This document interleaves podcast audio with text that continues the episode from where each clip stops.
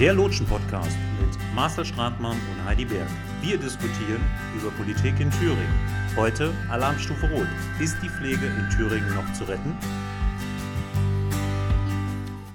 Ja, herzlich willkommen heute zum Podcast äh, zum Thema Pflege. Hallo, liebe Heidi. Hallo, lieber Marcel. Ähm, ja, heute möchten wir ja über das ähm, spektakuläre Thema äh, Pflege sprechen. Ähm, also ich selber bin Pflegefachkraft mit einer äh, Pflegedienstleiter-Ausbildung dazu. Ähm, Heidi ist selbst auch eine ähm, ja, Pflegeassistentin, kann man sagen. Ja, bin Ergotherapeutin und habe 15 Jahre insgesamt als Ergo in einem Pflegeheim gearbeitet, sprich habe dort auch pflegerische Tätigkeiten mit verrichtet. Ja, was, was muss deiner Meinung nach ähm, effektiv eigentlich in der Pflege ähm, heute umgesetzt werden, damit wir auch ähm, ja, in Zukunft auch weiter handlungsfähig sind in der Pflegebranche? Effektiv muss umgesetzt werden mehr Personal, um eine menschenwürdige Pflege zu gewährleisten, mehr Zeit für pflegebedürftige Menschen zu haben und mehr Personal erreiche ich aber nur durch Anreize von Politik bzw. Arbeitgebern. Ja, Macht es da denn äh, Sinn, so wie das jetzt ja äh, umgesetzt worden ist mit dem Tariftreuegesetz, dass man ähm, einheitliche Löhne ähm, gerade auch bei den Privatanbietern ähm, einführt? Ähm, also ich bin ganz ehrlich, ich habe damit jetzt persönlich keine guten Erfahrungen gemacht, weil gut, äh, unser eins, also ich habe zumindest hoch gepokert bei der Einstellung damals. Das kommt mir jetzt natürlich nicht mehr so zugute, weil mein Chef sagt ganz klar, naja, viel Spielraum habe ich da jetzt leider nicht mehr gehabt. Ähm, aber ähm, gibt es da, äh, ist das was, äh, womit man Anreize äh, schaffen kann, damit man sagen kann, ja, wir, wir kriegen das ähm, über die äh, Lohnspirale wieder einigermaßen in den Griff, um den Anreiz, wieder in die Pflege einzusteigen oder die Ausbildung für die Pflege zu machen, ähm, in den Griff damit? Nicht nur. Es ist sicherlich ein kleiner Anreiz äh, mit höheren Löhnen oder gleichen Löhnen. Aber meines Erachtens gehören nicht nur Löhne dazu, sondern es müssen auch die Rahmenbedingungen geändert werden am Beruf. Ja, und äh, was sind so diese äh, Rahmenbedingungen, die du gerne geändert haben möchtest? Also was würdest du gerne, wenn du jetzt die Möglichkeit hättest, das in Angriff zu nehmen, was würdest du jetzt ändern wollen? Also für mich steht schon mal im Vordergrund, die Überlastung vom Personal zu reduzieren bzw. zu verringern. Ähm, frei heißt frei, nicht straffe Dienstplangestaltung, mehr Personal wirklich einsetzen, um ja dieses Burnout, was ja viele Pfleger leider haben, zu verhindern. Okay, ja. Ja gut, Burnout ähm, ist ähm, heutzutage eine, eine Volkskrankheit. Man liest es immer wieder und man hört davon auch. Ähm, aber sprechen wir mal über die, die Pflegezahlen von Pflegefachkräften zum Beispiel. Also 2019 fehlten 37.000 Vollzeitkräfte in der Pflege. Bis 2035 sind es dann ähm, fehlen mehr als 28.000 Vollzeitkräfte.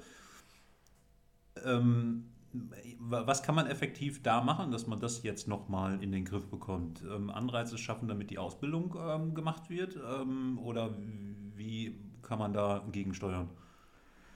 Ja, Anreiz schaffen für die Ausbildung, aber die duale Ausbildung, also sprich Krankenpfleger oder Pflegeberuf, sollte wieder getrennt werden, meines Erachtens, äh, weil wenn ich im Endeffekt meinen Pfleger habe, fange ich lieber im Krankenhaus an, wo ich mehr verdiene wie in einer Pflegeeinrichtung oder im ambulanten Pflegedienst. Es müssen aber auch andere Anreize geschaffen werden, wiederum diese Familie mit beachten, dass man auch junge Arbeitskräfte mit äh, für diesen Beruf gewinnen kann. Und die, was ganz meines Erachtens noch ganz wichtig ist in dem Beruf, ist auch diese Work-Life-Balance schaffen als mhm. Anreiz. Ja, also Work-Life-Balance bedeutet im, im, im, Umkehrschluss ja eigentlich nur das, was Heidi ja gerade auch schon gesagt hat.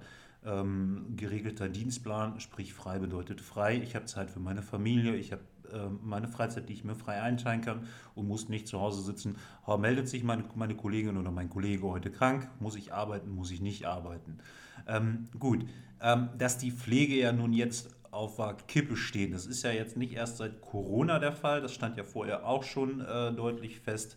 Und ähm, diesbezüglich kann ich einfach nur nochmal sagen, das ist kein Echo, was jetzt gerade über Corona herkommt, weil ähm, die, die, Pflegebranche war schon immer ein ähm, Massenabfertigungskonzept der ähm, Pflegekassen. Halten wir die Menschen kurz, äh, kostet uns das relativ wenig Geld und ähm, wir sehen auch heute schon, wo das Ganze hinführt. Ähm, Nochmal so ein bisschen ähm, diese, dieses ähm, Menschliche in den Fokus gesetzt. Im Grundgesetz steht ja drin, die Würde des Menschen ist unantastbar. Wir haben ja auch ähm, in Deutschland ähm, eine Pflegecharta. In dieser Pflegecharta steht auch drin, ähm, ne, bezieht sich auf das Grundgesetz nochmal wieder zurück, die, Pflege, die, die Würde des Menschen ist unantastbar. Aber effektiv gesehen, und dann bin ich ganz ehrlich, ähm, sehe ich das auch, also habe ich das zumindest vorher in meiner stationären Laufbahn gesehen ähm, dass die Würde des Menschen, ähm, die, die kann man so gar nicht mehr beschützen. Und ähm, das ist zum Beispiel auch ein primärer Faktor, wo wir uns von der Familienpartei ganz klar dazu geäußert haben und gesagt haben, ähm, wir wollen anhand des K21-Konzeptes ähm, die, die Würde des Menschen wieder in den Fokus setzen. Ähm, bessere Personalaufteilung, ähm, weniger Bürokratie, dass halt einfach äh, der Patient im Fokus steht und nicht ähm, meine Pflegeplanung. Ich muss hier noch einen Bericht schreiben, ich muss hier eine Wunddokumentation schreiben, ich muss äh, ein Sturzprotokoll schreiben, ich muss Assessments schreiben, ich muss äh, hier mit dem Arzt korrespondieren, ich muss das machen, ich muss jenes machen. Wenn man sich das alles mal über, durch den Kopf gehen lässt, was so eine Pflegefachkraft am Tag zu tun hat, ähm, ist das schon enorm. Und zu meiner Zeit in der Pflegeeinrichtung war es so, dass ähm, auf äh, 28 oder 26 Patienten effektiv gesehen eine Pflegefachkraft und drei Assistenten kamen. So, das, das hieße für mich aber auch, ich muss 28 Patienten A, Medikamente versorgen, B, muss ich ähm, die Wundversorgung machen, Diabetes, äh, ähm, sprich Insuline spritzen, dann muss ich gucken, äh, Katheter, Verbandswechsel machen, Kompressionsstrümpfe anziehen. Also wenn ich mir das alles so durch den Kopf gehen lasse, bin ich eigentlich momentan ziemlich froh, dass ich nicht mehr in einer stationären Einrichtung bin, sondern wirklich jetzt in einem ambulanten Pflegedienst arbeite, wo ich mir Zeit lassen kann für meinen Patienten und fahre zum nächsten. Ne? Also um das einfach nochmal so herauszukristallisieren, wie es jetzt aktuell zumindest bei uns der Fall ist. Ähm, Heidi, was sagst du denn zu den ähm, netten Boni-Zahlungen von unserem äh, Gesundheitsminister Lauterbach? Das war, ja, meines Erachtens ein Tropfen auf dem heißen Stein. Äh, wie du selber auch schon erwähnt hast, es wird ja schon länger diskutiert, was die Pflege betrifft. Es, die Corona-Zeiten haben es jetzt nochmal mal mehr oder weniger verdeutlicht, dass es so nicht weitergehen kann. Und ja, die Boni-Zahlen, ganz ehrlich, ich finde es ja, Schwachsinn, wenn es keine dauerhaften mhm. Zahlungen sind. Ja, das war so wie das Klatschen auf dem Balkon, aber angekommen ist es ja effektiv nicht, wie man ja auch aus der Presse wieder lesen konnte, dass halt teilweise die Boni-Zahlungen gar nicht bei den äh, Pflegekräften angekommen sind. Ähm, ja, gut ähm, effektiv gesehen, um das nochmal zusammenzufassen, wir müssen weg von der Bürokratie zu einer Entbürokratisierung, mehr Zeit für den Patienten, weniger Zeit für die Dokumentation. Weil Qualität sehe ich nicht anhand einer Dokumentation, und das muss man einfach mal festhalten, eine Qualität sehe ich erst dann, wenn mein Patient adäquat aussieht, qualitativ hochwertig eine Pflege bekommt. Da liegt aber das Problem.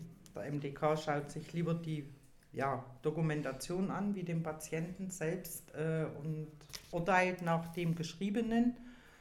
Und der Pflegebedürftige selber habe ich in meiner Laufzeit in Altenheimen mitbekommen, ja, zu dem wird mal kurz gegangen, guten Tag und auf Wiedersehen. Und äh, anhand der Dokumentation wird beurteilt, ob das nur so ist oder nicht. Und das finde ich falsch. Es müsste umgedreht sein. Der Patient muss sich angeschaut werden, und dann erst die Dokumentation. Ja, aber da haben wir wieder so dieses ähm, Qualitätsdenken in Deutschland. Ähm, wir haben ja auch nicht umsonst Qualitätsrunden und Qualitätszirkel und Qualitätssicherungszirkel und was es nicht alle gibt. Ähm, das ist halt immer wieder so dieses große typische Problem, was wir haben. Natürlich haben wir mit dem ähm, Pflegestärkungsgesetz 2 und 3 äh, auch ein bisschen was erreicht, dass da äh, Bürokratie abgedämpft wird. Ähm, aber effektiv gesehen ähm, bin ich ganz ehrlich, wenn ich eine SIS schreibe, also eine SIS ist eine strukturierte Informationssammlung, ähm, bin ich effektiv genauso lange unterwegs, als wenn ich eine Pflegeplanung nach Krowinkel schreibe. Und Krowinkel, das sind 13 AEDLs, also alltägliche Verrichtungen des Lebens, für die Leute, die es halt noch nicht gehört haben. Und da muss ich halt den Patienten genau beschreiben. Und das muss ich effektiv gesehen bei einer strukturierten Informationssammlung genauso tun. Also ist das alles ähm, ja, es hat auf jeden Fall nicht zum Ziel geführt, äh, dem, was da so ein bisschen äh, im Fokus stand mit den Pflegestärkungsgesetzen. Genau, super. Heidi, möchtest du noch was zum Thema Pflege äh, äußern? Möchtest du noch äh, was, was hinzufügen? Also für mich ist es wichtig, um es mal ganz krass zu sagen, dass ich von meinen acht Stunden Arbeitszeit sieben Stunden mit Pflegebedürftigen verbringen kann und eine Stunde für die Dokumentation und nicht wie es jetzt ist, sieben, äh, sieben Stunden Dokumentation und eine Stunde für den Bewohner oder für die Pflege. Ja, und da muss man, da muss man ja noch mal eins unterscheiden. Also ich zum Beispiel ähm, habe nie wirklich eine, eine halbe Stunde Pause gemacht oder mal eine Viertelstunde Pause gemacht. Das kommt das, erschwerend hinzu. Ich wollte gerade sagen, also das kommt ja nochmal erschwerend hinzu. Und also nach solange acht Stunden ist ja nie Ruhe. Du gehst ja teilweise erst nach 10, 11, 12 Stunden heim, weil du immer noch nicht fertig bist. Ja. Und das kann es irgendwo nicht sein. Und die meisten bleiben auf den Überstunden sitzen. Ja. Und können sie nicht abfeiern, weil wieder ein Kollege krank geworden ist, weil die Rahmenbedingungen wieder nicht stimmen. Der Urlaub wird gecancelt, die Überstunden werden nicht ausbezahlt, weil die Einrichtungen müssen ja auch, äh, gerade die großen Einrichtungen in Deutschland, ich meine, ich will jetzt keine Namen nennen, aber jeder, der mal eine große Pflegeeinrichtung ähm, in Deutschland googelt, der wird auch schnell fündig, äh, worüber man redet. Team Wallraff hat es ja auch schon einigermaßen auf den Punkt gebracht. Da war ja auch schon in gewissen Einrichtungen von diesen Trägern. Ähm, dementsprechend ähm, bleibt da gar nicht wirklich ähm, viel Handlungsbedarf. Und da muss ich halt einfach noch mal einmal mit eingreifen und ganz klar sagen, also in meinen Augen darf ein Unternehmen, was für kranke, behinderte und pflegebedürftige Menschen verantwortlich ist, kein Geld daran verdienen. Äh, klar sollen die ihre Dividenden bekommen und ähm, die sollen aber dementsprechend so wirtschaften, dass das Geld entweder beim Patienten wieder ankommt oder beim Personal ankommt. Und da sind wir aktuell überhaupt noch gar nicht hin. Ich wollte gerade sagen, äh, Pflege darf nicht wirtschaftlich sein. Pflege muss menschlich sein und nicht wirtschaftlich.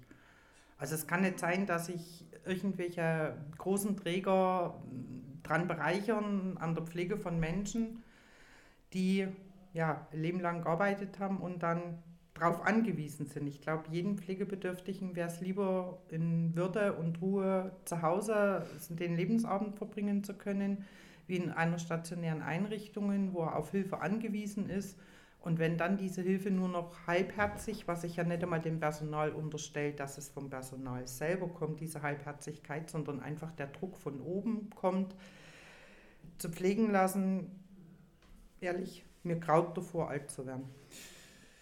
Mir auch, danke. Ähm, wo ich noch mal ein bisschen drauf eingehen möchte, ist ja jetzt, wo ähm, aktuell so ein bisschen in den Munde ist, ähm, ist ja die Pflegekammer Nordrhein-Westfalen. Ähm, in ähm, Rheinland-Pfalz ist sie äh, schon gescheitert.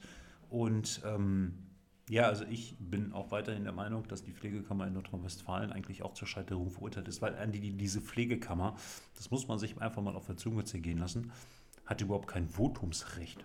Also das, diese Pflegekammer kann sich gar nicht für mich einsetzen, damit meine Arbeitsbedingungen oder dass meine, dass meine, meine Bezahlung besser wird. Diese Pflegekammer ist eigentlich nur dafür da, um mir letztendlich noch weiter Handschellen anzulegen, mir irgendwelche Fortbildungen oder Weiterbildungen an den Fuß zu legen und die kann mir mein Examen aberkennen. Hm. Also haben wir jetzt zusätzlich zum medizinischen Dienst und der Heimaufsicht nochmal ein drittes Gremium bekommen, was mich als Pflegefachkraft, wo wir sowieso schon so relativ wenige von sind, kontrollieren kann. Und das so zum Schluss dieser Podcast-Folge einfach nochmal zum drüber nachdenken, wo wir politisch in Deutschland und auch gerade Thüringen so gerade aktuell stehen. Und das verspricht uns keine gute Zukunft. Definitiv nicht. Im Gegenteil. wenn das so weitergeht, dann werden immer mehr Pflegekräfte aufhören, beziehungsweise werden keine mehr diesen Beruf ergreifen. Und ja, was soll aus den Menschen werden, die dann pflegebedürftig sind? Für mich, ja, ist wirklich die Frage, was wird aus der Generation, ja, aus meiner Generation, beziehungsweise aus nach meiner nachfolgenden Generation, wenn die Also mal meiner Generation. Deiner Mhm, Generation, danke. genau. Wenn die mal pflegebedürftig werden. Was wird aus diesen Menschen, wenn es keine Pflegefachkräfte oder Pflegekräfte mehr gibt? Ja, möchte ich eigentlich noch gar nicht so drüber nachdenken, aber man muss ja trotzdem schon mal seine Gedanken diesbezüglich hinschweifen lassen, weil der demografische Wandel, der äh, erlebt gerade so ein bisschen schon diese Umschwenkwelle von Pyramide nach unten wieder. Wir haben weniger junge Leute demnächst als äh, ähm, ältere. Also ergo fehlen uns auch irgendwo und irgendwann definitiv noch mehr Kräfte ähm, als jetzt. Also in diesem Sinne, meine Lieben, wir wünschen euch eine schöne Woche. Wir sehen uns in 14 Tagen wieder oder beziehungsweise wir hören uns wieder. Heidi, wir sehen uns. das muss man mal so sagen. Und ähm, genau, bis in 14 Tagen. Thematisch gesehen, Heidi, sollen wir schon irgendwas verraten für die 14 Tage, für die, für die nächste Podcast-Folge oder sollen wir sie mal so ein bisschen im Dunkeln schweifen lassen? Wir lassen sie mal im Dunkeln. Wir lassen sie im Dunkeln. Okay, wir wünschen euch was. Bis dahin. Bis Tschüss. dahin, tschüss.